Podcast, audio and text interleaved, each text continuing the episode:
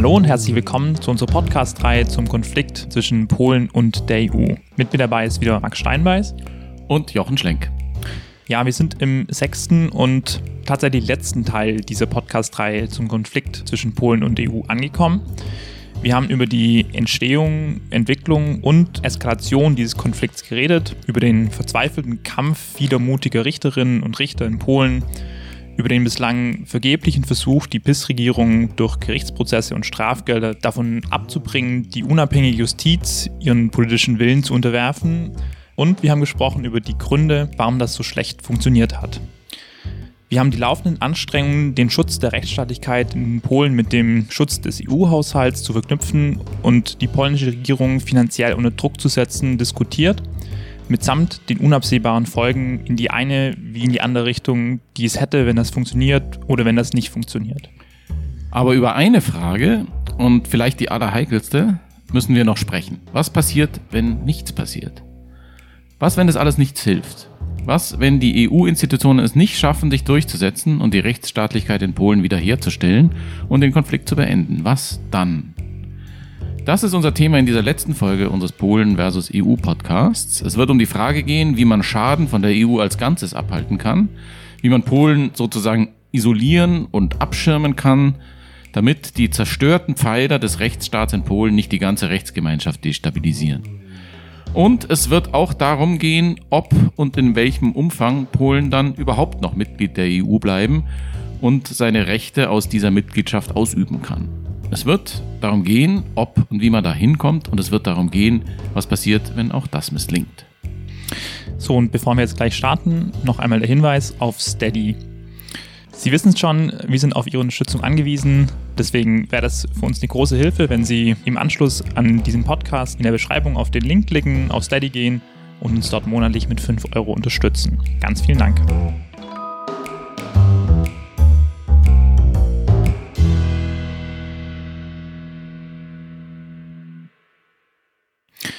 Ja, Max, letzte Folge haben wir damit geschlossen, dass das Recht an seine Grenzen kommt und dass wir eine politische Lösung für diesen Konflikt brauchen. Fangen wir da vielleicht mal hinten an bei dem extremsten Szenario. Polen wird der Stuhl vor die Tür gestellt. Also Polen wäre draußen. Polen verliert seinen Status als Mitglied der Europäischen Union, der Polexit. Wie geht das denn? Geht das überhaupt? Und wie müsste man sich das denn vorstellen? Also im EU-Vertrag ist geregelt der Austritt eines Mitgliedstaats, nämlich in dem durch den Brexit berühmt gewordenen Artikel 50. Jeder Mitgliedstaat kann im Einklang mit seinen verfassungsrechtlichen Vorschriften beschließen, aus der Union auszutreten, heißt es da. Und in der Tat gibt es da eine allerdings heftig umstrittene Meinung in der Rechtswissenschaft, dass Polen einen solchen Beschluss faktisch bereits gefällt hat. Christophe Illon, Professor für Europarecht an der Universität Oslo, hatte beispielsweise schon im April 2020 vorgeschlagen, das Verhalten Ungarns und Polens als so eine Art konkludenten EU-Austritt zu betrachten. Also sie geben ja zu erkennen, sich an das EU-Recht eben nicht gebunden zu fühlen und warum sie dann nicht auch die Konsequenzen ihres Tuns direkt tragen zu lassen. Dann kam ja auch das Urteil des sogenannten Verfassungstribunals in Polen im Oktober 2021 das eben tatsächlich Teile des EU-Vertrags für unverbindlich für Polen erklärt hat. Und insofern scheint es eben auch eine gewisse Logik zu haben. Die wollen halt nicht mehr gebunden sein, also wollen sie auch nicht mehr dabei sein. Aber diese Sichtweise ist auf heftigen Widerspruch gestoßen und das ist wohl auch nicht ganz so einfach. Schon deshalb, weil Artikel 50 EUV, also diese Brexit-Norm, auf diese Konstellation einfach nicht passt. Weil da steht drin, dass das Land dem Rat seine Absicht zum Austritt mitteilt und die PIS-Regierung hat eine solche Absicht überhaupt nicht. Und schon gar nicht hat sie dem Rat eine solche förmlich mitgeteilt. Selbst wenn man ihr sonstiges Tun als konkludente Austrittserklärung werten könnte, dann können sie diese jederzeit widerrufen. Das hat der EuGH im Beispiel Brexit damals ausdrücklich festgelegt. Also das ist doch vermutlich eher eine akademische Diskussion, also tatsächlich jetzt da den Artikel 50 direkt heranzuziehen.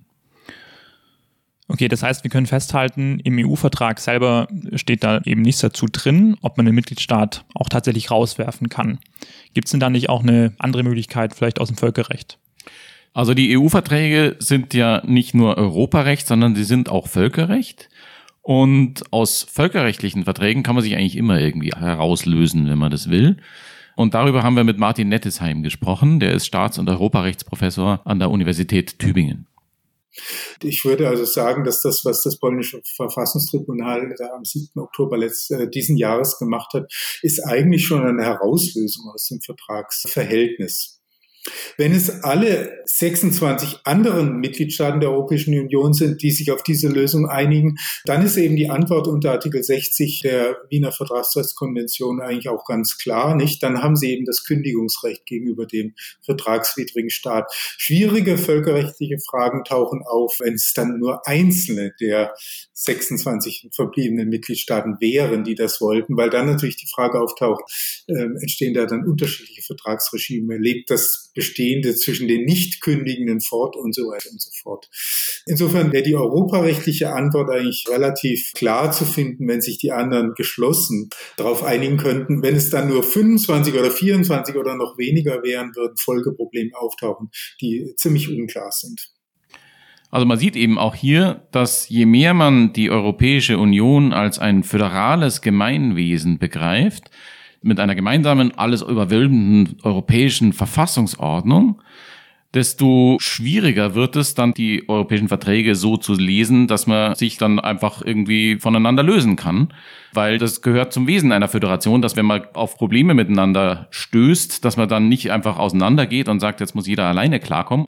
Und dass eben auch nicht ein Mitglied dieser Föderation einfach austreten kann, beziehungsweise von den anderen rausgeschmissen werden kann. Es ist ja auch nicht so, dass irgendwie ein Bundesstaat der Bundesrepublik Deutschland einfach von den anderen aus der Bundesrepublik gekickt werden könnte sondern dass man dann das Problem halt zusammen lösen muss im Rahmen der dafür zur Verfügung stehenden Verfassungsordnung. Wenn man umgekehrt die Europäische Union eher aus der intergouvernementalen Perspektive betrachtet, also eher als ein Gemeinwesen von Mitgliedstaaten, die als souveräne Staaten zusammen in einem Bündnisverhältnis stehen, dann landet man eben in dieser völkerrechtlichen Schiene, von der Martin Nettesheim gerade gesprochen hat. Und dann gibt's eben dann dafür dann auch völkerrechtliche Regeln und Verfahren. Konkret können Staaten nach Artikel 60 der Wiener Vertragsrechtskonvention einen völkerrechtlichen Vertrag eben dann beenden, wenn die andere Vertragspartei eine für die Erreichung des Vertragsziels oder des Vertragszwecks wesentliche Bestimmung verletzt hat. Man könnte da an Artikel 2 des EU-Vertrags denken, wo Rechtsstaatlichkeit als Grundwert der Union festgelegt wird. Man könnte aber auch an Artikel 19 denken, der die Mitgliedstaaten dazu verpflichtet, ihre Justiz unabhängig zu halten. Martin Nettesheim beantwortet diese Frage so. Also ich würde es auf zwei Ebenen ansiedeln. Ich würde es gegenwärtig, weil der Streit sich ja um ähm, die Unabhängigkeit der äh, Justiz dreht. Ich würde es bei allen Bedenken gegen den Aktivismus des Europäischen Gerichtshofs und die Formulierung einzelner Entscheidungen, ich würde auch, äh, ich würde das an Artikel 19 ähm, festmachen und sagen, eben, wenn sich ein Mitgliedstaat grundsätzlich davon abwendet. Wenn also, auch wenn man alles aktivistisch aus der Rechtsprechung rausstreicht, äh, eben der Eindruck bliebe, dass, dass da ein Weg beschritten wird, der mit Artikel 19 zu sagen, auch bei einer ganz konservativen Auslegung nicht vereinbar ist, dann berührt das eine grundlegende Bestimmung des Vertrags. Ich würde aber vielleicht noch grundsätzlicher sagen, dass ein Angriff auf Artikel 1, auf Artikel 4 und so weiter und so fort, in der Weise, wie es das polnische Verfassungstribunal gemacht hat, grundsätzliche Bestimmungen des Vertrags, die man ja auch immer in der Auslegung durch die EU-Organe und die jeweils anderen Mitgliedstaaten lesen muss, bewirkt. Nicht? Also wenn ein Mitgliedstaat sagt, äh, wir haben zwar den Vertrag unterzeichnet, fühlen uns aber nur in unserem Verständnis, und zwar im Recht restriktiven, nationalstaatlich orientierten Verständnissen, introvertierten Verständnis gebunden, ähm, dann stellt es letztlich die Bindungswirkung dieser Bestimmungen in Frage. Die Mitgliedstaaten haben als Mitgliedstaaten, als gegenwärtig 27 Mitgliedstaaten, die Vertragsbindung nicht nur unternommen unter der Prämisse, dass sie das interpretieren, so wie sie es wollen, sondern in der Interpretation, wie es der Club und die EU-Organe machen. Also das ist ein Angriff, ein Fundamentalangriff auf die Bindungskraft dieser Bestimmungen. Und die sind natürlich für die Europäische Union von ganz zentraler Bedeutung. Jetzt ist aber die Europäische Union nicht nur ein völkerrechtlicher Vertrag, denn sie besteht ja nicht nur aus Mitgliedstaaten, sondern sie besteht auch aus Bürgerinnen. Und zu denen gehören die Polinnen halt nun mal dazu. Also anders als beim Brexit hat in Polen eben kein Referendum stattgefunden, bei dem das polnische Volk entsprechend seiner verfassungsrechtlichen Verfahren, wie es in Artikel 50 heißt, für einen Austritt Polens gestimmt hat, sondern im Gegenteil. Polen gehört zu den Ländern, in denen die EU-Mitgliedschaft eine so breite Unterstützung in der Bevölkerung hat wie kaum irgendwo sonst. Also die Bürgerinnen der Republik Polen sind auch Bürgerinnen der Union. Und sie genießen als solche Rechte aus der Europäischen Grundrechtecharta, als Wählerinnen bei den Europawahlen, als Teilhaberinnen an einem demokratischen Gemeinwesen und ob ihnen die anderen Mitgliedstaaten, was immer auch die polnische Regierung alles verbrochen haben mag, diese Bürgerinnenrechte der Polinnen einfach annullieren können, indem sie ihr Land gegen ihren Willen aus der Union werfen, das ist jedenfalls eine sehr, sehr heikle Frage. Also rechtlich ist es ja sehr klar. Es gibt einen Zustand, man ist Mitglied oder man ist eben nicht Mitglied. Und dann gibt es einfach diesen Moment der Entscheidung. Politisch ist das aber gar nicht so klar unbedingt. Politik ist ja ein Prozess. Und in diesem Prozess kann ja auch dieser Polexit viel, viel fließender ablaufen. Ja, also wenn man den Austritt weniger als eine punktuelle Entscheidung, sondern eher als einen in die Länge gezogenen Prozess begreift, dann sieht die Sache schon wieder ganz anders aus. Wir haben darüber mit Daniel Sarmiento gesprochen. Der ist Professor für Europarecht an der Universidad Complutense in Madrid. What I think is that a member state that openly ich denke, dass ein Mitgliedstaat, der sich offen an ein Urteil seines obersten Gerichtshofs oder seines Verfassungsgerichts hält, ein Urteil, das im Grunde genommen ganz klar feststellt, dass die EU-Verträge in einem sehr breiten Spektrum von Politikbereichen nicht anwendbar sind, ich denke, dass dieser Mitgliedstaat eine Situation schafft, in der er in einer Rechtsunion sehr viel Unruhe in die normalen Abläufe dieses Rechtssystems, dieser Rechtsunion bringt. Und das hat Auswirkungen, die schließlich zu einer Situation führen können, die derjenigen sehr ähnlich sein könnte, die entsteht, wenn ein Mitgliedstaat beschließt, auszutreten.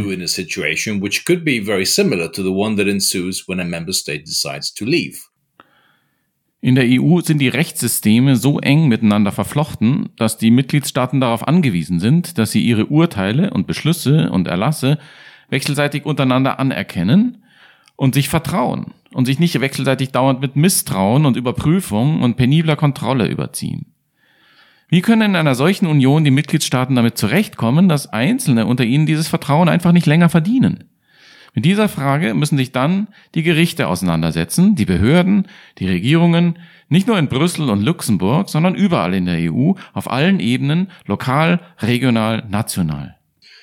In the case of what we've seen in Poland, we could be witnessing a situation in which things begin to unravel. Nach dem, was wir in Polen sehen, könnten wir Zeugen davon werden, wie die Dinge beginnen, aus den Fugen zu geraten. Zunächst entscheiden Gerichte anderer Mitgliedstaaten, dass sie die aus Polen stammenden Urteile nicht mehr anerkennen. Als nächstes könnten andere Behörden, nicht unbedingt Justizbehörden, sich weigern, die Entscheidungen polnischer Behörden anzuerkennen. Denken Sie zum Beispiel an die Wettbewerbsbehörde oder eine Marktaufsichtsbehörde, die anfängt, Entscheidungen der Marktaufsichtsbehörde in Polen nicht anzuerkennen, weil diese Marktaufsichtsbehörde von der Regierung gekapert worden sein könnte und nicht mehr unabhängig ist. Dieser Prozess hätte zur Folge, dass im Laufe der Zeit das Ansehen dieses Mitgliedstaats innerhalb der Union und schließlich auch in der Rechtsunion geschwächt wäre. Und die Europäische Union ist schließlich eine Rechtsunion. Es ist Integration durch Recht. Das Recht ist in dieser Art von Union besonders wichtig. Was in Polen passiert, könnte im Laufe der Zeit so weit erodieren, dass man von einem juristischen Polexit sprechen könnte. could in the course of time degrade to such a point that we could be speaking of a legal polexit. Ja, und ein Feld, auf dem dieser Prozess der graduellen Auflösung der polnischen EU-Mitgliedschaft sich schon bald realisieren könnte, das ist eben die Strafverfolgung. Wenn in einem Mitgliedstaat ein Gericht einen Haftbefehl gegen jemanden erlässt, der sich in einem anderen Mitgliedstaat aufhält, dann muss dieser andere Mitgliedstaat die Person verhaften, ohne eben nochmal selbst zu prüfen, ob der Haftbefehl zu Recht erlassen wurde. Das nennt man den europäischen Haftbefehl, von dem auch schon in Folge 2 dieses Podcasts ausführlich die Rede war. Und seit diesem Grundsatzurteil des EuGHs 2018 sind mittlerweile eben schon drei Jahre vergangen und da ist ja allerhand passiert. Max, wo stehen wir denn da gerade und wie weit ist die polnische Desintegration da schon fortgeschritten? Also nochmal kurz zur Erinnerung vielleicht. Eben wie gesagt, 2018 hatte der Europäische Gerichtshof ein Grundsatzurteil über die Frage gefällt, ob polnische EU-Haftbefehle dann eben auch so ohne weiteres vollstreckt werden müssen, als seien die polnischen Gerichte so unabhängig und vertrauenswürdig wie alle anderen auch. Und damals war die Antwort zwiespältig ausgefallen. Also wenn der verhafteten Person in Polen kein fairer Prozess bevorsteht, so der EuGH, dann muss man sie auch nicht ausliefern. Aber das muss im individuellen Fall so sein wie immer man das dann in der Praxis dann auch nachweisen will. Also der bloße Befund, dass die polnische Justiz als solche nicht mehr unabhängig ist, der reicht nicht aus. Es braucht also zwei Stufen, Probleme mit der Unabhängigkeit als solche, aber eben auch konkret Probleme im individuellen Fall. Soweit die Situation im Jahr 2018. Das ist, wie gesagt, mehr als drei Jahre her. Und die Situation hat sich bekanntlich, wie wir ja geschildert haben, seitdem dramatisch verschlimmert. Und es sind jede Menge RichterInnen auf eine Art und Weise in ihr Amt gekommen, die der Europäische Gerichtshof für Menschenrechte als nicht auf Gesetz beruhend qualifiziert hat. Und deswegen ist auch der Druck, sich von diesem Zwei-Stufen-Test zu verabschieden und die Vollstreckung polnischer EU-Haftbefehle generell zu suspendieren, enorm gewachsen. Und ein Land, das dabei eine Rolle spielen könnte, ist eigentlich gar kein EU-Mitgliedsstaat, nämlich Norwegen. Wir haben mit Hans-Petter Graver gesprochen, Professor an der Universität Oslo, und der erklärt es so.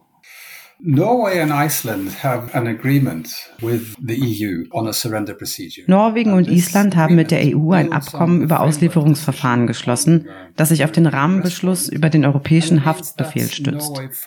Das bedeutet, dass Norwegen mit Blick auf die Haftbefehle aus der EU die gleichen Regeln für die Auslieferung befolgt wie die EU.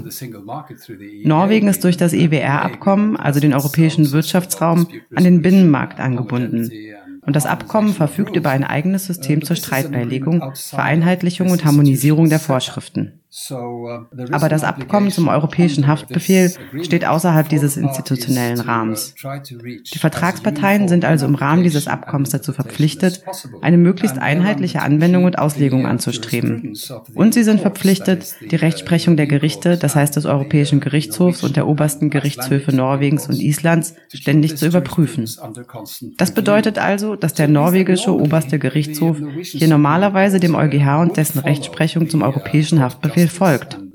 Aber es steht ihm auch frei davon abzuweichen, wenn es dafür Gründe gibt.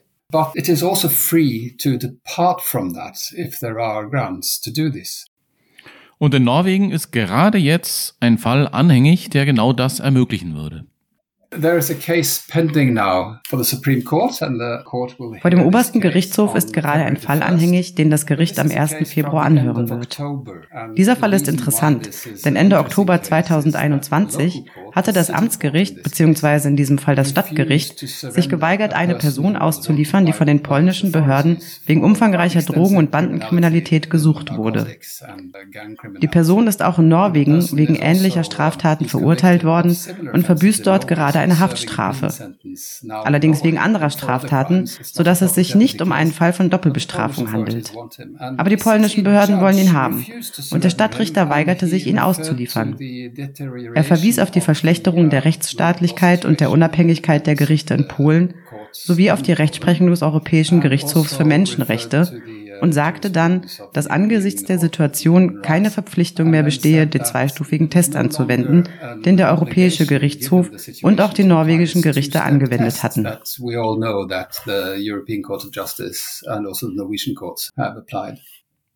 Eine der Dinge, die sich seit dem EuGH-Grundsatzurteil von 2018 geändert haben, ist eben die Rechtsprechung des anderen Europäischen Gerichtshofs, nämlich dem für Menschenrechte drüben in Straßburg. Auch davon war ja hier bereits ausführlich die Rede in Folge 3.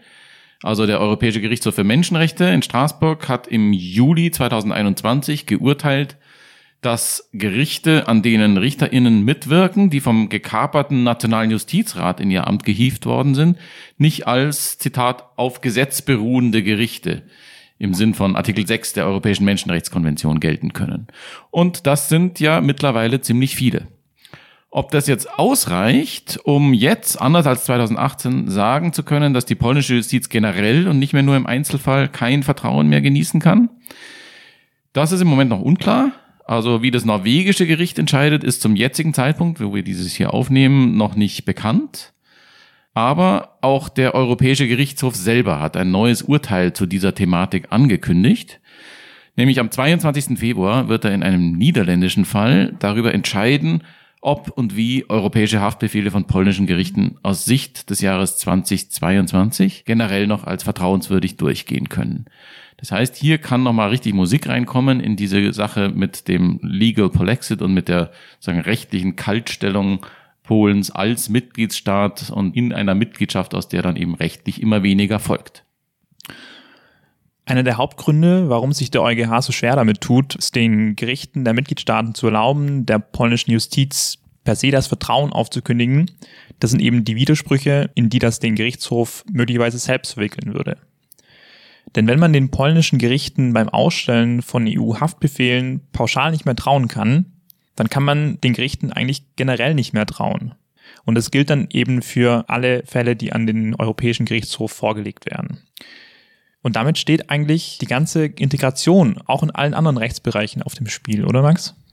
Ja, das ist das Problem, wenn man diesen Pfad wirklich bis zum Ende geht, dass ich damit ja auch erstens beim Thema Rechtsstaatlichkeit der EuGH womöglich bis zum gewissen Punkt selber aus dem Spiel nehmen würde.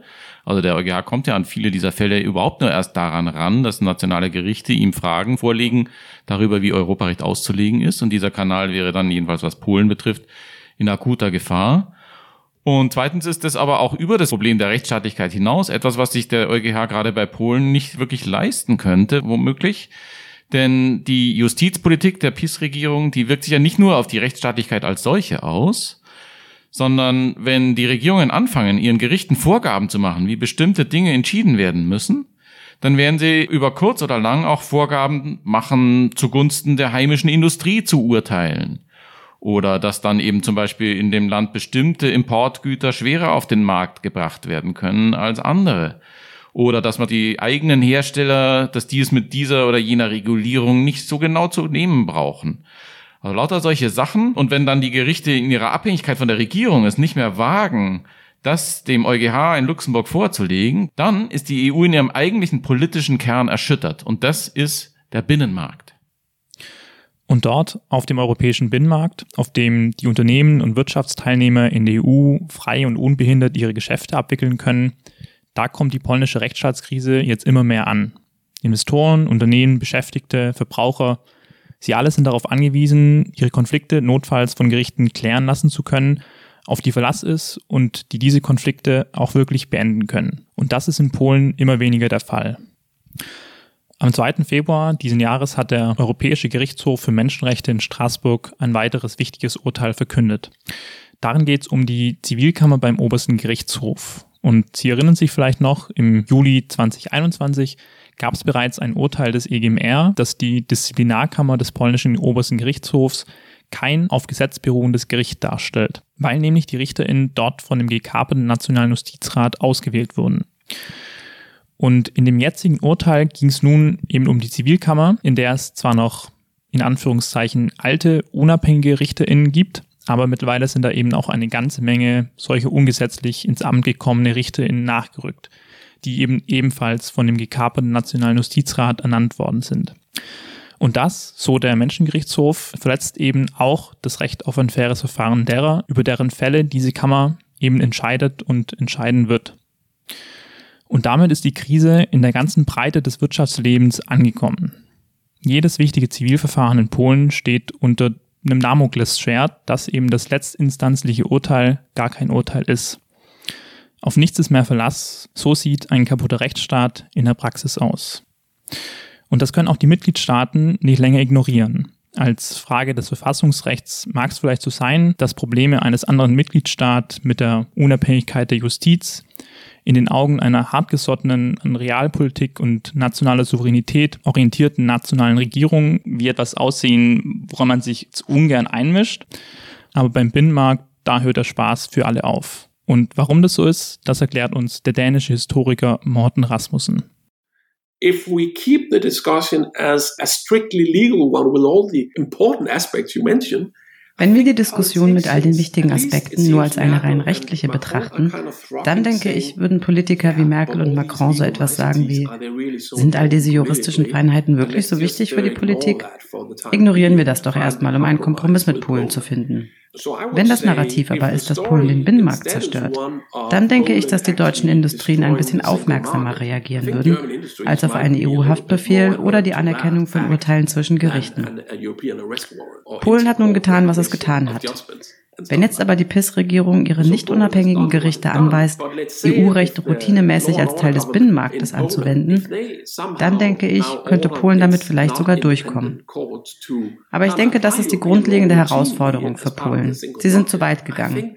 Denn wenn man die Integrität des Binnenmarktes bedroht, ruft das normalerweise eine Reaktion hervor challenges for Poland, right? They had gone too far because if you threaten the integrity of the single market, normally that would create a reaction, I think. Und das haben wir ja in Folge 3 gesehen. Ne? Also der Appetit kommt beim Essen. Die PIS-Regierung hat mitnichten nur bei Entscheidungen, die ihre Justiz betreffen, gezeigt, dass sie EuGH-Urteile und Beschlüsse missachtet, wenn sie ihr nicht passen. Stichwort Braunkohletagebau von Tuhoff. Also nochmal zur Erinnerung, da hatte der EuGH eine einstweilige Anordnung erlassen in einem Verfahren zwischen Tschechien und Polen dass die polnische Regierung diesen Braunkohletagebau, der zu riesigen Umweltproblemen jenseits der Grenze in Deutschland und in Tschechien führt, einstweilen einstellen muss. Und die polnische Regierung hat sich da einfach geweigert und ist dazu auch zum Zwangsgeld verurteilt worden, das sie nicht bezahlt. Und das ist ein Thema, wo bis heute eigentlich ziemlich offen zutage liegt, dass die polnische Regierung halt einfach nicht bereit ist, Urteile umzusetzen, wenn sie das politisch nicht für opportun hält. Jetzt ist es eigentlich die Aufgabe der EU-Kommission, als Hüterin der Verträge die Vertragstreue der Mitgliedstaaten zu überwachen und dann diese nötigenfalls vor Gericht zu bringen. Und dazu gibt es ja die Vertragsverletzungsverfahren, von denen haben wir ja auch schon jede Menge gehört in diesem Podcast. Aber ob die das richtige Mittel sind, um in diesem Fall das Polen-Problem in den Griff zu bekommen, das kann man bezweifeln, wie das zum Beispiel der Berliner Politologin Tanja Börzel tut. Was die Kommission zunehmend eben macht, weil sie einfach das ist bisher das Einzige, was sie tun konnte, ist Vertragsversetzungsverfahren als Durchsetzungsinstrument gegen Mitgliedstaaten, die nicht wollen, ja, und die auch ganz klar sagen, nein, wir halten dies nicht ein. Wir sind der Meinung, dass wir die Medienfreiheit in Ungarn einhalten dürfen. Wir sind der Meinung, dass wir die Zivilgesellschaft in ihren Freiheiten beschränken können. Wir sind der Meinung, dass wir die Unabhängigkeit der Gerichte einschränken können. Und da geht es jetzt nicht um irgendwelche Auslegungsfragen. Und dafür ist das Vertragsverletzungsverfahren nicht gemacht. Aber manchmal oder in der Vergangenheit hat es sich halt gezeigt, dass es das einzige Instrument ist, mit dem man überhaupt gegen Mitgliedstaaten vorgehen kann. Ne? Denken Sie, ich, um nicht immer nur auf Ungarn und Polen rumzuhacken, was damals äh, Sarkozy mit den Sinti und Roma gemacht hat, diese Zwangsausweisungen, ja, das wurde auch durch ein Vertragsverletzungsverfahren gestoppt. Wiederum das demokratietheoretische Problem ist, dass hier Gerichte für Funktionen herangezogen. Also in die politischen Wege sind versperrt, die sind blockiert und dann delegiert man das Ganze an nicht majoritäre Institutionen wie den Europäischen Gerichtshof oder in der ganzen Finanz- und Eurokrise an die Europäische Zentralbank.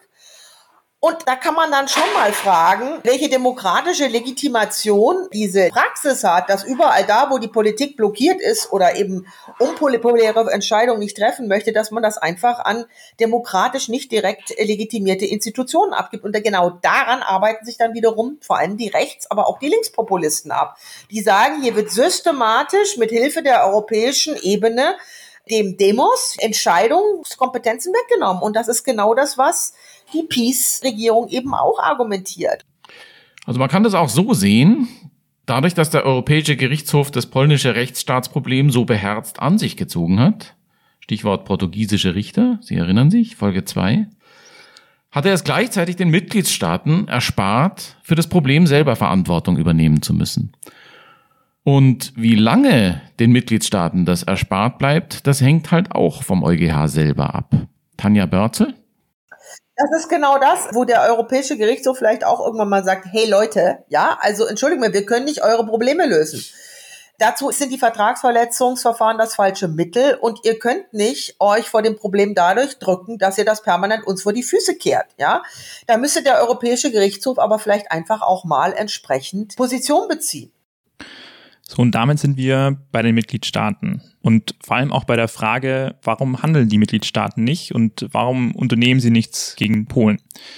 Diese Frage haben wir dem Politologen Dan Kellerman von der Rutgers Universität gestellt, der das so erklärt. there's a few factors I think one has to bear in mind. Es gibt einige Dinge, die man berücksichtigen muss. Erstens gibt es in der EU ein autoritäres Gleichgewicht, wie ich es nenne. Innerhalb des Rates gelten starke Regeln der gegenseitigen Rücksichtnahme auf die inneren Angelegenheiten. Und genau das ist der Grund, warum die tatsächliche Durchsetzung immer der Kommission überlassen wird. Im Grunde genommen heißt das, egal ob es sich nun um Schulden und Defizitregeln oder um Normen der Rechtsstaatlichkeit handelt, wenn etwas dem Rat zur Durchsetzung überlassen wird, dann meint man das nicht ernst, weil die Staaten sich eben nicht gerne gegenseitig ins Visier nehmen. Denn dann würden als nächstes vielleicht sie selbst ins Visier der anderen geraten. Also überlässt man die Durchsetzung der gemeinsamen Regeln gerne einem neutralen Dritten, der Kommission, die man sozusagen angeheuert und eingesetzt hat, um die gemeinsamen Regeln durchzusetzen. Der erste Punkt ist also, dass es eine allgemeine Neigung gibt, nicht gegeneinander vorzugehen. Zweitens glaube ich nicht, dass wir den Rat in dieser Hinsicht einheitlich behandeln können. Einige Regierungen der Mitgliedstaaten wollen Maßnahmen ergreifen. Wir haben gesehen, dass einige der nördlichen Länder, die manchmal als sparsam bezeichnet werden, wie die Niederlande, Schweden und Finnland, in dieser Hinsicht stärker auf Maßnahmen drängen. Sie wollen nicht, dass ihre Steuergelder dazu verwendet werden, autokratische Rechtsaußenregime zu subventionieren, die sich über das EU-Recht hinwegsetzen. Aber dann gibt es eben auch die Regierungen, die eher auf Appeasement, also Beschwichtigung aus sind. Und da steht Merkel natürlich an erster Stelle. Merkel war seit langem die wichtigste Ermöglicherin. Ich würde nicht einmal sagen, dass sie nur beschwichtigt hat. Das ist fast zu passiv. Sie war ein Jahrzehnt lang die aktive Beschützerin und Ermöglicherin von Orban. Und wenn er erst einmal im Amt ist, kann er natürlich helfen, Kaczynski zu schützen. Beim letzten Ratsgipfel war es augenfällig. Selbst auf ihrem Weg nach draußen agierte Merkel weiterhin so. Warum tut sie das? Da gibt es mehrere Faktoren. Zu Beginn der Zusammenarbeit mit Orban war das EVP-Bündnis im Europäischen Parlament ein entscheidender Faktor. Aber selbst wenn das jetzt nicht mehr der Fall ist, gibt es doch einen anderen Faktor, über den ich zusammen mit Matthias Matteis letzten Sommer in einem Artikel geschrieben habe. In Anspielung auf ihren Namen nennen wir ihn Merkantilismus. Damit meinen wir, dass Merkel eine Politik verfolgte, die deutschen Wirtschaftsinteressen den Vorrang vor demokratischen Werten gab, wenn diese in Konflikt miteinander gerieten. Und offen gesagt sind die die deutschen multinationalen Unternehmen sehr stark in Ungarn und Polen engagiert. Das sind wichtige Nearshore-Produktionszentren, etwa für deutsche Autohersteller. Enorme Summen werden dort investiert. Und diese Regierungen behandeln die deutschen multinationalen Konzerne recht gut, auch wenn sie autoritär sind oder es zunehmend sind. Und wie der römische Kaiser Vespasian zu sagen pflegte, Pecunia non olet, Geld stinkt nicht. Die deutsche Industrie übt also großen Druck aus, um diese Regierungen nicht zu verärgern Jetzt ist ja immerhin so, dass Merkels Nachfolger als Bundeskanzler und die jetzt regierende Ampelkoalition weder der ungarischen noch gar der polnischen Regierung politisch allzu viel schuldig sind. Wenngleich natürlich die Interessen der Autoindustrie immer noch im Raum stehen.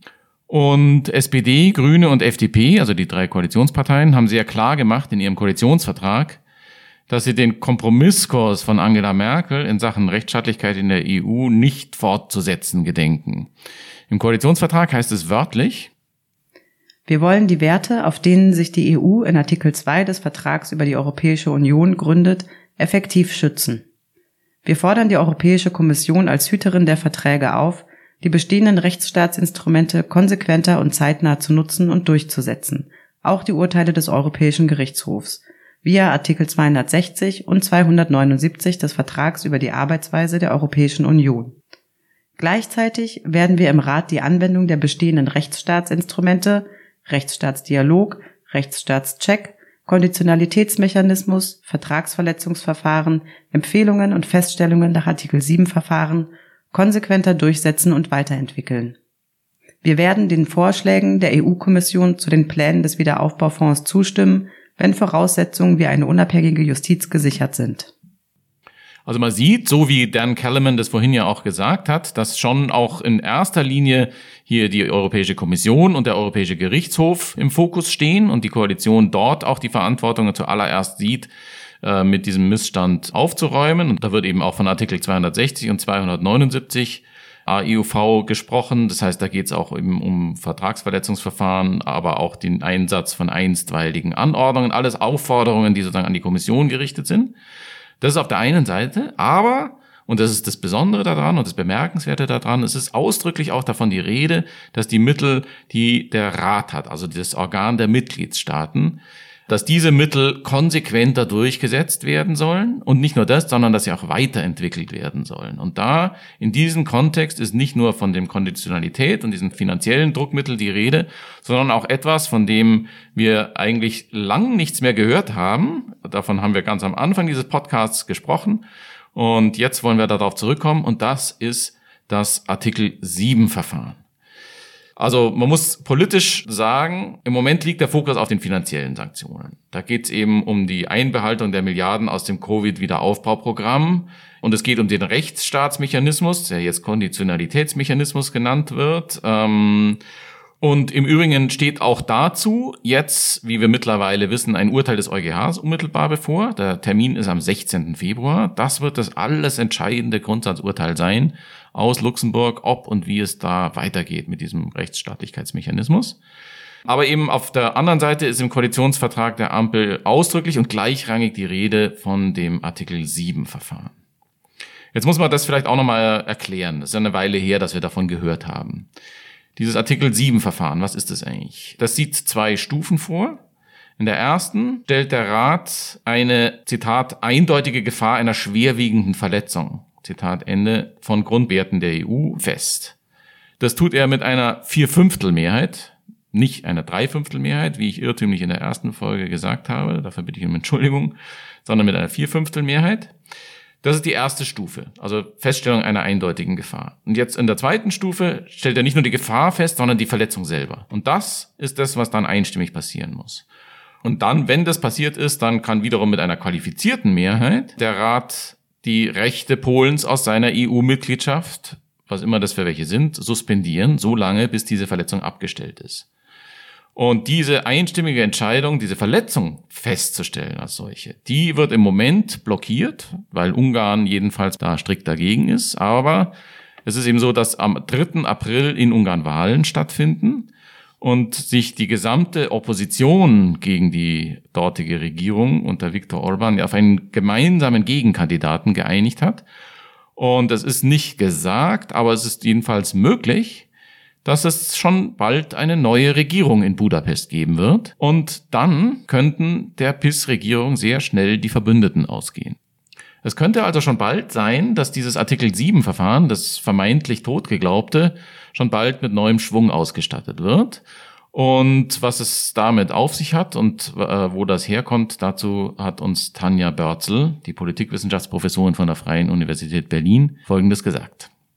Nee, aber ich finde es schon richtig von Frau von der Leyen zu sagen, dass das eigentlich das Verfahren wäre, was hier zur Anwendung kommen müsste. Und dass sie dann ganz klar auf die Mitgliedstaaten zeigt und sagt, sorry, das liegt jetzt nicht an uns als Kommission, es liegt am Europäischen Parlament. Das war übrigens mal interessant. Ne? Es ist ja jetzt nicht so, dass es immer nur am Rat gescheitert wäre, sondern auch das Europäische Parlament hat hier und da verhindert. Und das gab Vorstöße im Europäischen Parlament und dann sind die notwendigen Mehrheiten, das war, glaube ich, damals gegen Rumänien, also deswegen es ist einfach eine Frage der Parteizugehörigkeit und wie die politischen Mehrheiten halt gerade sind. Deswegen weiß ich jetzt gar nicht, ob das Parlament momentan in der Lage wäre, eine Mehrheit für ein Artikel 7 Verfahren nochmal auf, aufs Gleis zu setzen. Das hängt ja auch mal ein bisschen davon ab, wie die Parteien wo.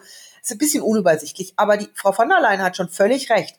Das Artikel 7 Verfahren wurde genau für diese Fälle geschaffen und dass die Mitgliedstaaten und auch das Europäische Parlament, das ist im Prinzip der Punkt zu sagen, hey, EP und Mitgliedstaaten, ihr hackt immer nur auf der Kommission raus, die hätte, müsste, könnte, dürfte, ja, aber Entschuldigung, es gibt hier ein Verfahren, das liegt in eurer Verantwortung und ihr kriegt euren Akt nicht zusammen und jetzt sollen wir es richten. So lässt sich das natürlich auch interpretieren und da hat sie natürlich einen Punkt. Ne? Das Artikel 7 Verfahren zu revitalisieren ist auch in anderer Hinsicht plausibel. Darauf weist der Soziologe Jan Werner Müller von der Universität Princeton hin. Wir wissen inzwischen alle leider allzu gut, warum dieser Artikel 7 einfach nicht so funktioniert, wie er funktionieren sollte. Gleichzeitig, und das haben ja auch schon viele andere gesagt, hat das Ganze aber eine gewisse Schlüssigkeit, die man, denke ich, auch immer mal wieder benennen sollte. Nämlich die Idee zu sagen, gut, es geht wirklich ganz spezifisch um eine bestimmte Regierung, es geht nicht um das Land, es geht nicht um das Volk, es geht darum, dass wir auch als alle anderen Europäerinnen und Europäer einfach nicht von Autokraten mitregiert werden möchten. Und das ist im Grunde auch ein elegantes Argument, um zu sagen, warum das Ganze so wichtig ist für alle und eben nicht nur für die Betreffenden in den einzelnen sich mehr oder weniger autokratisierenden Ländern. Ähm, das Ganze war ja auch immer letztendlich eine Logik nicht der Intervention, sondern der Isolation, wo man gesagt hat, also Europa funktioniert nur, wenn wir wirklich alle demokratische Rechtsstaaten sind und wenn wir plötzlich welche dabei haben, die das nicht sind, dann müssen wir uns quasi von denen fernhalten und hoffentlich kommen die zur Besinnung und das Ganze ändert sich wieder. Natürlich hat das nicht so den offensichtlichen Druck von finanziellen Sanktionen, denn natürlich könnte theoretisch auch eine Regierung sagen, ja gut, dann sprechen wir halt im Rat nicht mehr mit. Diese Art von Shame Sanctions sind uns egal. Das ist ja eh alles politisch, ist ja eh alles irgendeine linksliberale Mafia in Brüssel, die das, die das durchdrückt und so weiter und so fort. Also insofern ist das auch nicht die Patentlösung. Aber ich denke, angesichts der Tatsache, dass ja dieser Artikel 7 kaum noch wirklich diskutiert wird und immer wieder sofort gesagt wird, naja, das geht sowieso nicht. Und dass das ist irgendwie von vornherein gar nicht mit bei den Sachen, die wir überhaupt noch diskutieren, ist es vielleicht immer noch mal wert daran zu erinnern, dass das eigentlich vom Grundansatz her gar nicht so schlecht ist. Nur, es war halt der Gedanke immer auch mit dabei, dass die anderen Regierungen ihrer paneuropäischen Pflicht, Demokratie und Rechtsstaat zu schützen, auch gerecht werden und vielleicht irgendwo auch ihre, ihr Eigeninteresse damit verbinden würden im Sinne von Moment. Aber das wollen wir eigentlich auch nicht, dass, dass wir es plötzlich mit solchen Akteuren zu tun haben, die ja nicht damit zufrieden sind, nur bei sich zu Hause alles kaputt zu machen, sondern die ja zum Teil auch wirklich versuchen, das System als Ganzes dann zu unterminieren. Und tatsächlich könnte es eben schon bald soweit sein, dass das Artikel 7 Verfahren wieder neue Fahrt aufnimmt. Für den 22. Februar, am gleichen Tag, an dem in Luxemburg auch der EuGH über den Umgang mit dem polnischen EU-Haftbefehl entscheidet, da hat die französische Ratspräsidentschaft eine Ratssitzung anberaumt. Und wie man hört, soll das Artikel 7-Verfahren gegen Polen auf der Tagesordnung stehen. Ja, man kann eigentlich nur hoffen, dass das stimmt, denn was würde eigentlich passieren, wenn die Mitgliedstaaten ihre paneuropäischen Pflicht, von der Jan-Werner Müller gerade eben gesprochen hat, wenn sie der auch in Zukunft einfach nicht nachkommen. Die Folge wäre nämlich dann ja, dass wir als deutsche Steuerzahlerinnen und Steuerzahler über den Mitgliedsbeitrag, den Deutschland in den EU-Haushalt zahlt, dass wir so eben autoritäre Staaten, zum Beispiel Polen, wir subventionieren. Und das hat natürlich zur Folge, dass die EU einen großen Legitimitätsverlust erleiden würde. Aber damit nicht genug. Es sind ja nicht nur wir als SteuerzahlerInnen betroffen, sondern auch als BürgerInnen. Und zwar nicht nur als BürgerInnen der Europäischen Union, sondern auch als BürgerInnen der Bundesrepublik Deutschland. Also sozusagen unsere nationale Regierung, die uns gegenüber demokratisch verantwortlich ist oder dem von uns gewählten Parlament. Diese Regierung würde einen Verlauf zuschauen und geschehen lassen, der am Ende möglicherweise mit den verfassungsrechtlichen, also nicht den europarechtlichen, sondern verfassungsrechtlichen Vorgaben in Hinblick auf die Europäische Union in Konflikt geraten könnte. Also die Europäische Union, an der Deutschland nach Artikel 23 Grundgesetz mitwirkt, hat, Zitat, demokratischen, rechtsstaatlichen, sozialen und föderativen Grundsätzen verpflichtet zu sein. Das heißt, könnte die Situation bis zu einem Punkt eskalieren, an dem Deutschland verfassungsrechtlich an einer Europäischen Union, die sich diesen Grundsätzen nicht mehr verpflichtet fühlt, nicht mehr mitwirken dürfte? Auf diese Frage antwortet der Berliner Europarechtsprofessor Alexander Thiele.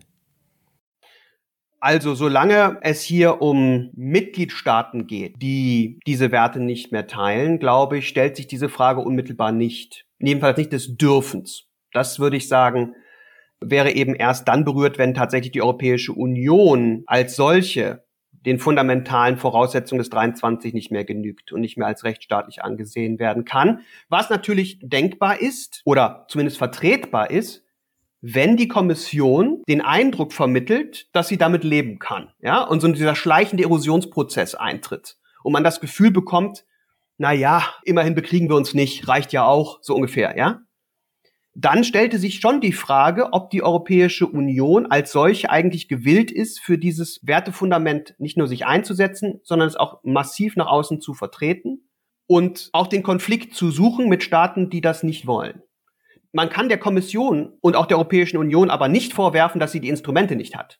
Also das wäre ein bisschen Wohlfall. Die Mitgliedstaaten, auch Deutschland würde sagen, ja, mach doch mehr mehr. Ja, kann ich nicht. Ja, dann wollte ich ja auch nicht mehr dabei sein. Denn die Instrumente werden ja nur der Kommission von den Verträgen übertragen. Und wenn sie jetzt andere wählt, die gar nicht vorgesehen sind, würde sie ja ihr eigenes Fundament wieder verlassen. Also das wäre ein bisschen gemein, zu sagen, Kommission, du mach doch irgendwas anderes, was irgendwie mehr bringt, wenn man ihr die Instrumente gar nicht an die Hand gegeben hat, das zu tun. Sondern die Kommission muss mit dem leben, was sie hat. Aber sie muss auch mit dem leben und sie muss das, was sie hat, auch anwenden. Und wir haben einen Rechtsstaatsmechanismus und ich glaube eben tatsächlich, dass wir zunehmend in eine Situation kommen, wo wir nicht mehr begründen können, ihn jetzt nicht zu ziehen als Kommission. Und wenn das so eine Situation ist, wo man das Gefühl hat, alles, was da ist, ist irgendwie, ja, bringt ja eh nicht so viel. Wenn das passieren würde, würde ich jetzt mal sagen, dann könnten wir darüber nachdenken, zu fragen, ist die Europäische Union als solche eigentlich noch der rechtsstaatliche Verbund, den wir uns eigentlich nach 23 so vorstellen? Und der uns ja auch, auch wenn das natürlich die klassische Populismuskeule ist, der kostet ja auch Geld. Recovery Fund kostet Geld und so weiter. Ist das eigentlich noch etwas, was wir vor dem Hintergrund tragen können? Und dann müssten wir uns eben überlegen, ob wir den 23 entweder neu formulieren, ob wir darauf hinwirken, dass eine neue Europäische Union gegründet wird. Aber das sind natürlich dann schon wirklich Situationen, wo wir nicht hinwollen. Also das sind wirklich Ausgänge, die Gott sei Dank noch weit weg sind, aber wir haben ein ernsthaftes Problem. Und genau dieses Problem muss eben gelöst werden. Rechtsstaatlichkeit ist eben nicht einfach nur so eine Sache, was halt Juristen in ihrem Elfenbeinturm interessiert, sondern das ist was was Handfestes, was von Wirtschaft bis europäischer Haftbefehl, aber auch Grundrechte, was ganz grundlegend ist. Und wenn wir jetzt so ein Fazit aus unserem Podcast ziehen können, dann wahrscheinlich das, dass einfach was passieren muss. Also wir können unsere Regierung und die EU nicht damit davonkommen lassen, dass sie einfach die Hände in den Schoß legen. Und damit wäre eigentlich alles gesagt, was wir zu diesem Podcast sagen können und wollen. Das war schon ja eine Menge und uns bleibt, uns bei Ihnen für Ihr Durchhaltevermögen und Ihre Aufmerksamkeit zu bedanken. Das war kein leichter Stoff, aber recht viel wichtiger und grundlegender und für unser aller Zukunft entscheidender wird es halt auch nicht. Und deswegen sind wir sehr froh, dass Sie dabei geblieben sind und wir hoffen, Sie sind es auch. Ja, und damit jetzt noch abschließend wie immer der Hinweis auf Steady. Tun Sie uns bitte den Gefallen, wenn Ihnen der Podcast gefallen hat, dann gehen Sie bitte auf den Link in der Beschreibung und unterstützen Sie uns mit 5 Euro pro Monat. Ganz herzlichen Dank und bis ganz bald.